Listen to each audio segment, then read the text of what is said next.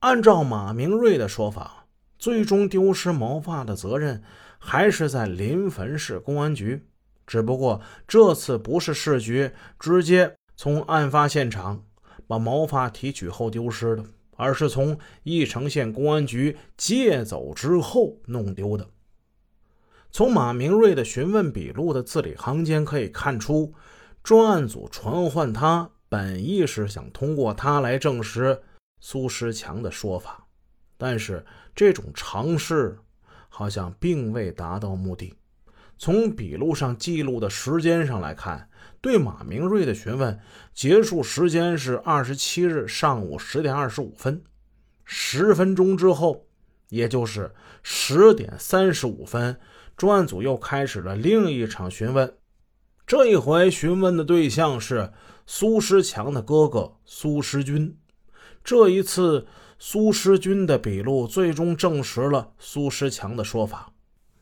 苏诗军的笔录里主要谈及了两件事情：第一，苏诗军说弟弟和马明瑞吵架之后，精神压力非常大，就把这件事情的经过跟他谈了。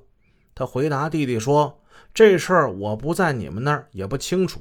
只要有人问你这个事儿，你就如实的讲。”我注意到，在哥哥苏诗军的询问笔录之中，有关其弟与马明瑞之间发生争吵的证词，从重要情节、关键字句到一般性的描述，都与头一天弟弟苏诗强笔录中的文字高度统一。这令我对兄弟俩在描述和转述过程之中稳定性感到十分吃惊。这份笔录的真实性令人生疑。第二，苏石强接受专案组询问的头一天，他在义城专门给哥哥打了一个电话，说县公安局刑警大队翟明进打电话叫他回来，他已经从太原回来了，明天要跟专案组谈毛发的事情。苏石强有些担心的向哥哥交代说。我去了就实话实说，可是不知道人家还让我回来吗？如果不让我回来，你们也知道我在哪儿。苏石强说这话的背景是，昔日的技术科科长常小林已经被刑拘。作为常小林的旧部，这件事情想必他们很快就知道了，并且对他们震动一定很大。所以在面对专案组之前。苏石强会把最坏的结果提前告诉哥哥，这说明他在询问之前怀着极大的恐慌心理。按苏石强的说法，常小林是毛发丢失的当事人，但是在常小林被刑拘和逮捕后的笔录之中，他从未承认自己曾把装有毛发的物证袋让苏石强转交给马明瑞。即便是苏石强做完笔录的三天之后，专案组的杨生庆和朱平专程来到曲沃县看守所提审常小林，他也未曾提及自己曾把毛发交给苏石强的事情，甚至面对专案组的追问，他连苏石强和马明瑞吵过的事情也表示不甚清楚。嗯，我听科里人讲过。是谁？我记不清了。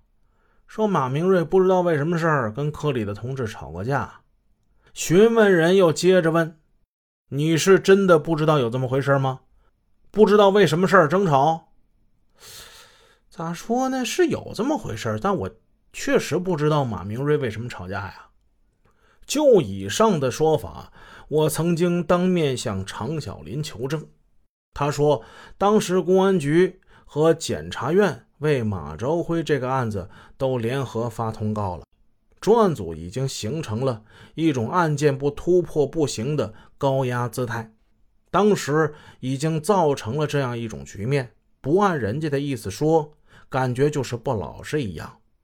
遇上人家问啥，咱说记不清，这就是很厉害的对抗了，人家都很不高兴。我问。你能不能告诉我关于毛发的问题？你认为的真相是什么？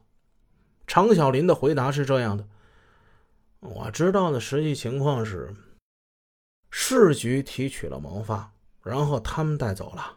后来他们说毛发丢失了，然后又怪到我们这儿。